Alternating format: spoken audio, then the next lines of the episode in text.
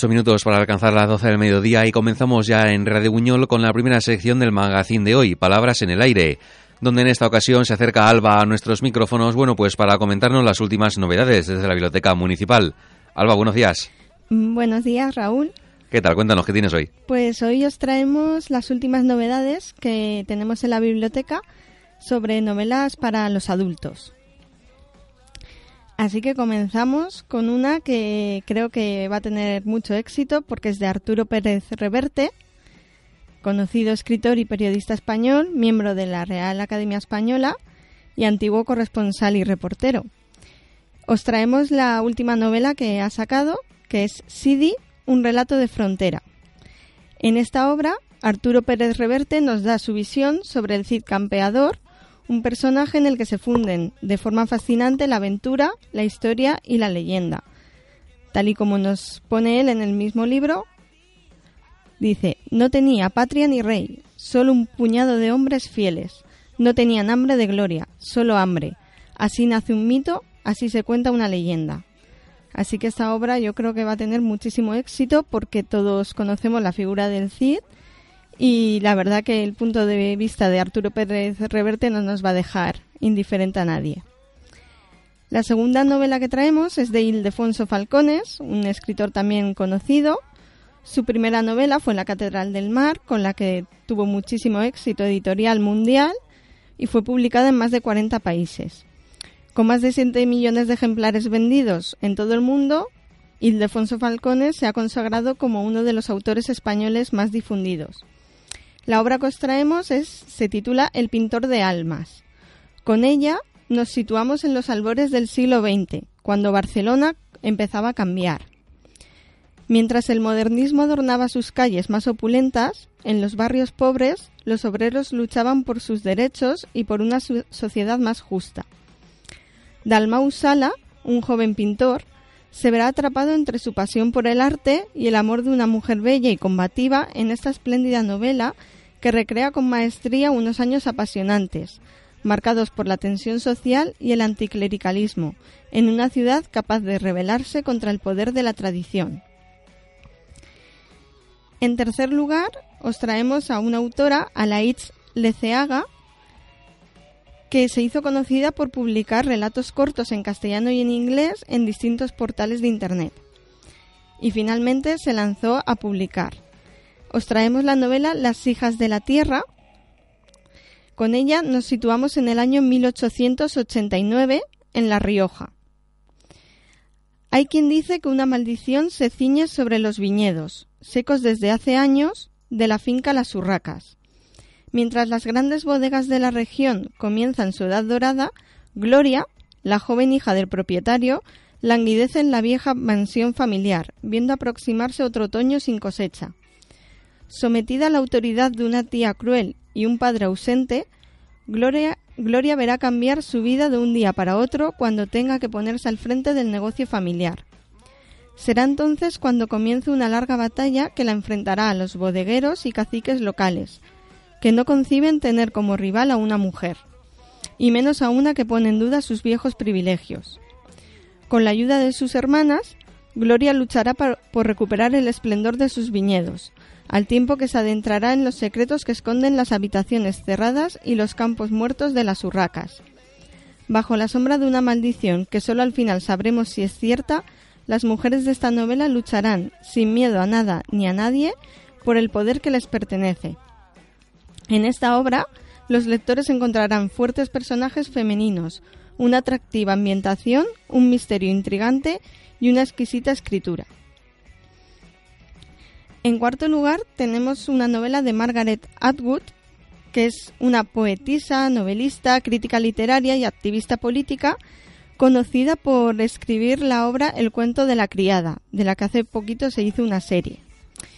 En esta ocasión nos traemos los testamentos que es la continuación del cuento de la criada. Quince años después de los acontecimientos narrados en el cuento de la criada, el régimen teocrático de la República de Gilead se mantiene en pie, pero está empezando a mostrar signos de descomposición. En este momento crucial, las vidas de tres mujeres radicalmente diferentes convergen, con resultados explosivos. Dos de ellas han crecido en lados opuestos de la frontera, una en Gilead como la hija privilegiada de un importante comandante y otra en Canadá, donde se manifiesta en contra del régimen mientras sigue por televisión las noticias de los horrores que allí acontecen.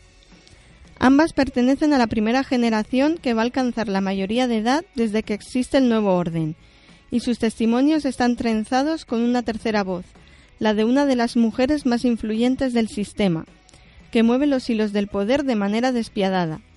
Sus caminos acabarán por encontrarse, forzando a cada una de ellas a colaborar, a enfrentarse consigo mismas y a decidir dónde pondrán los límites en la lucha por sus ideales. También traemos una novela del autor Joe Wilkins, que es un autor mm, referencial en la última narrativa norteamericana. Es uno de los autores contemporáneos que mejor ha sabido retratar los rigores y la belleza de la vida en el actual oeste rural de Estados Unidos. La novela que os traemos se titula El hueco de las estrellas y trata sobre la fuerza inapelable de la naturaleza y el amor incondicional por la tierra. Las Bull Mountains son algo más que unas montañas imponentes. Desde hace poco, por las noches allí vuelven a oírse aullidos. Parece que, tras medio siglo de ausencia, los lobos han conseguido cruzar el río Yellowstone y regresar.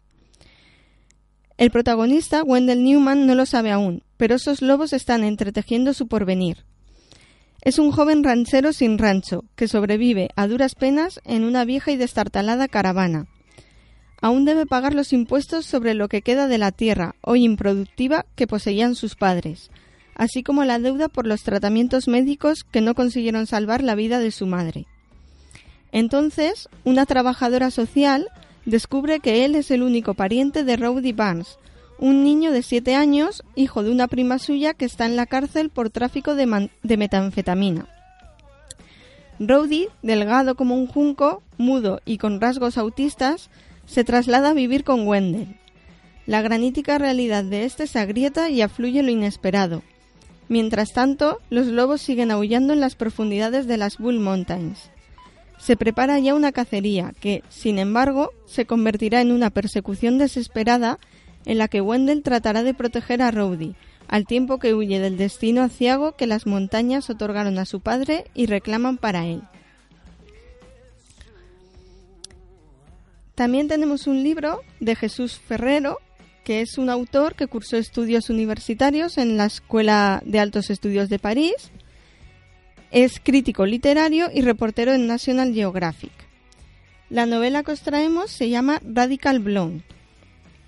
En ella nos cuenta la historia de Zoe, que es una mujer que vuela por encima de las leyes y las reglas. Poseída por el cinismo radical del falsificador, cree que el arte es un mito del que se puede burlarse con su trazo ágil, capaz de imitar a cualquier maestro de la modernidad. Guiada por la sed de vivir, siente que lo demás es un grotesco carnaval. Con celeridad y arrogancia, Zoe viaja de Londres a Nueva York, de Madrid a Atenas, de Lisboa a Rodas, viviendo de la impostura y de la estafa, hasta que se adentra en un mundo de turbias amenazas y ajustes de cuentas. Radical Blonde es una novela apasionante y veloz, con un aliento y un fervor sostenidos hasta el final, y una voz femenina llena de matices y de frescura, de ironía y de pasión que le sirve al autor para hacer una crítica mordaz a nuestra época, a sus ídolos de barro y a su feria de la vanidad y la avaricia. A continuación traemos dos novelas de género fantástico. La primera es de la autora A.G. Howard norteamericana que escribe novelas dirigidas a un público juvenil adulto. La novela se titula Engaños y es la tercera entrega de la trilogía Susurros. En ella nos cuenta la historia de Alisa, que no se puede escapar del país de las maravillas. Después de sobrevivir a una terrible batalla en el baile de su graduación, Alisa está más que decidida a acabar con la Reina Roja, a pesar de que la única manera de llegar al País de las Maravillas, ahora que se ha cerrado la madriguera del conejo, es a través del mundo del, otro lado del espejo, una dimensión paralela llena de seres violentos y temibles. En esa entrega final, Alisa, con la ayuda de Jeb y Morfeo, viaja al corazón de la magia y el caos para rescatar a su madre y salvar al país de las maravillas de la destrucción. Pero aunque consigan triunfar, ¿podrán todos ser felices y comer perdices? Y la siguiente novela de género fantástico es del autor Neil Gaiman, que es un escritor y guionista inglés que se ha dedicado al mundo del cómic, la literatura fantástica y el terror.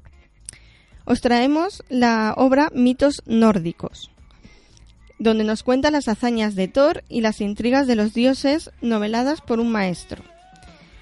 En ella encontraremos violencia, traiciones, poder, con una prosa hábil e ingeniosa.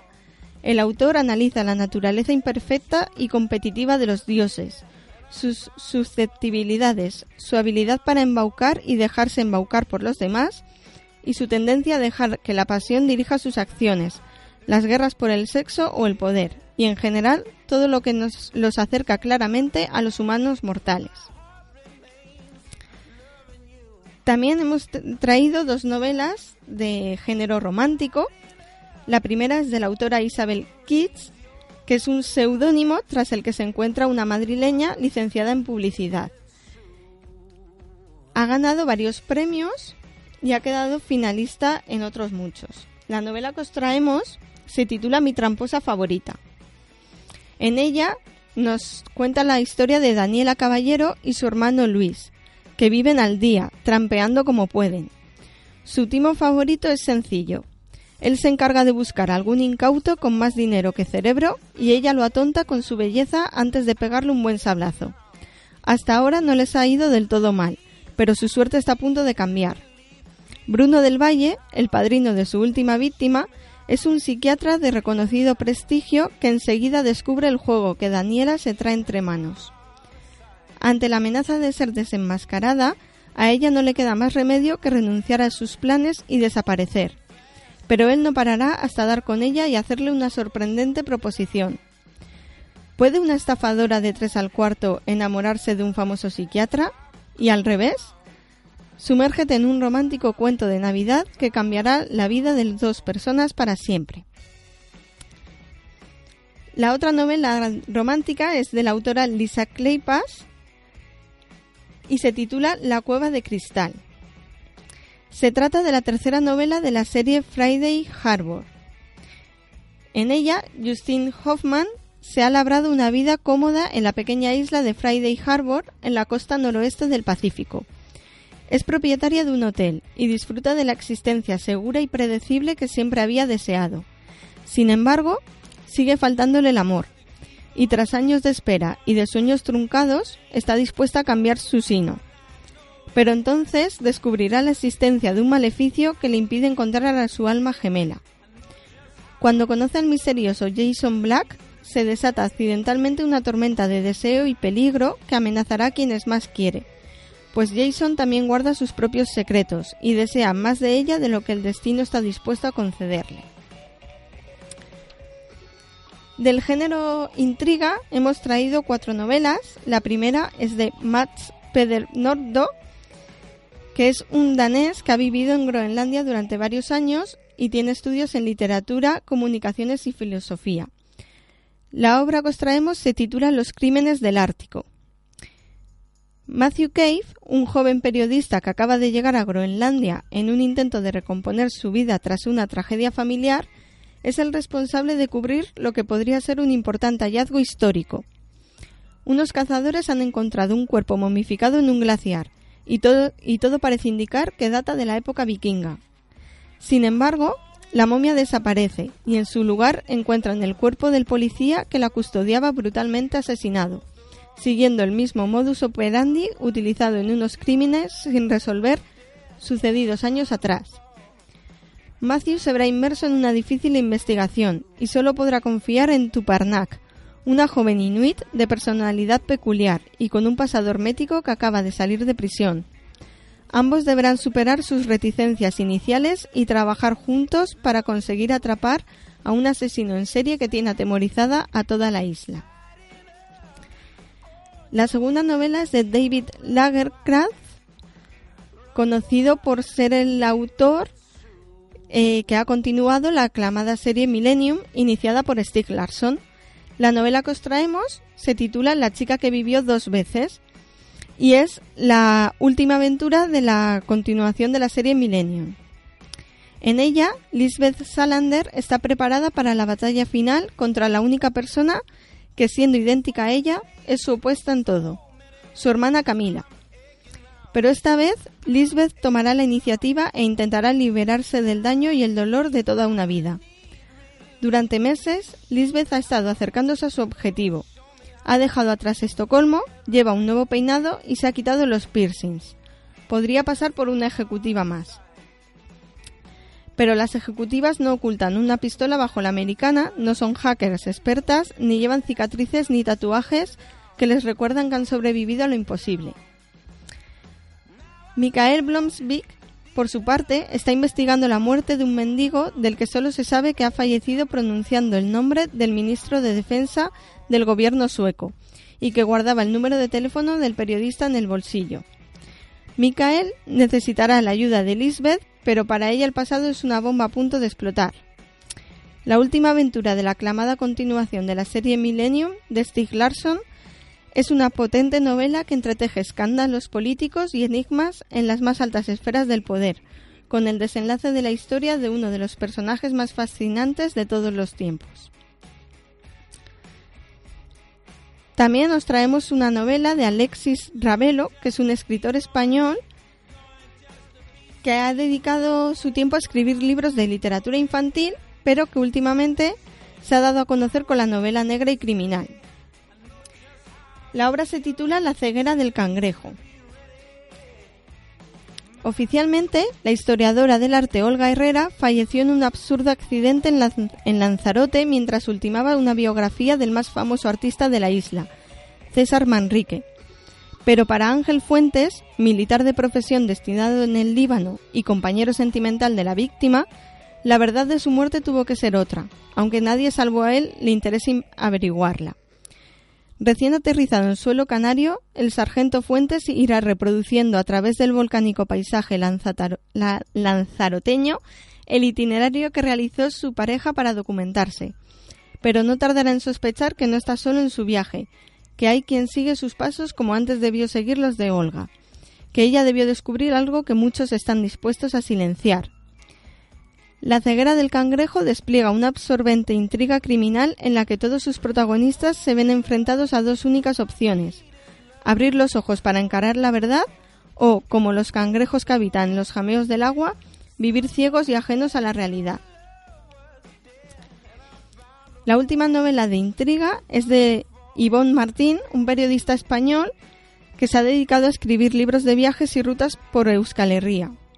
Su novela que es la que os traemos, La danza de los tulipanes, supone, su consagración definitiva como un narrador excepcional de thriller. En esta obra, la periodista más popular de Guernica es arrollada por el tren que cubre la línea Durdabay. La víctima ha sido fijada a la vía con un delicado tulipán entre sus manos. La flor, de un intenso y brillante rojo, es tan hermosa como difícil de encontrar en pleno otoño. La escena, cuidadosamente preparada, ha sido retransmitida en directo a través de Facebook. La danza de los tulipanes nos sumerge en la ría de un lugar mágico donde el mar y la tierra se abrazan al compás de las mareas que mecen las tranquilas vidas de sus habitantes, que se ven repentinamente sacudidas por la brutal irrupción de un asesino complejo e inteligente, capaz de rivalizar con los ritmos de la naturaleza que desde siempre han gobernado la comarca. Y por último, os traemos una, bueno, una obra del autor Fernando J. López, que es novelista, dramaturgo, bloguero y profesor de literatura. Ha escrito un libro que es, que el que os traemos que se llama Dilo en voz alta y nos reímos todos. Manual Gamberro de supervivencia en secundaria. El mismo autor nos lo cuenta así. Si esto fuera Finlandia, este libro no existiría. Por allí los alumnos son, son perfectos, los profesores son perfectos, las familias son perfectas y los institutos, por supuesto, perfectos. Aquí, como de finlandeses tenemos poco, más que perfectos somos humanos. Por eso en nuestras aulas hay alumnos distópicos, que hacen un examen de 10 en un universo paralelo y sacan un 2 en el universo real. Profesores multitarea, que tan pronto ejercen de animadores socioculturales como de psicólogos, enfermeros, seguratas o traductores simultáneos. Y padres que hacen compulsivamente la ESO y se preguntan cómo suspenden sus hijos tras haberse estudiado con ellos hasta la última conquista de los reyes católicos, que además lo tienen que hacer en bilingüe. Si eres alumno y odias al típico del justifica tu respuesta, o si eres profesor y no recuerdas cuándo fue la última tarde que no estuviste pegado a un rotulador rojo, o si eres padre y empiezas a dudar de que la adolescencia se termine, este es tu libro. Y si aún crees, como el autor de estas páginas, que las tizas pueden cambiar el mundo, también lo es.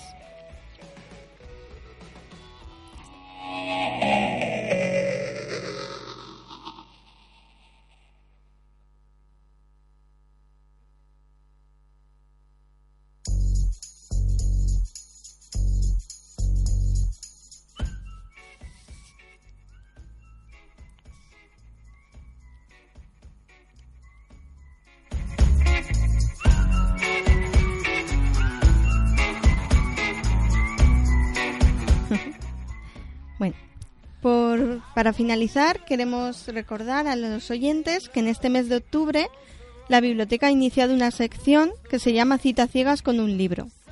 En la biblioteca tenemos libros poco conocidos, mm, ya mayores o algunos olvidados que merecen la oportunidad de ser leídos. Así que los hemos envuelto para ocultar sus títulos y sus portadas y así evitamos que se les juzguen por su apariencia y los vamos a ofrecer a nuestros usuarios para que se los lleven a casa sin saber qué libros están llevando.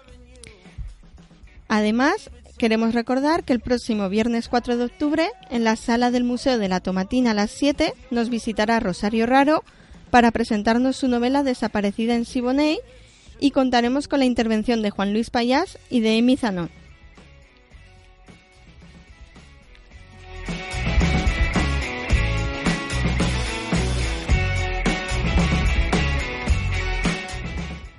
Bueno, pues hasta aquí llega esta nueva edición de Palabras en el Aire. Alba, como siempre, muchas gracias. Gracias a ti. Hasta pronto. Hasta luego.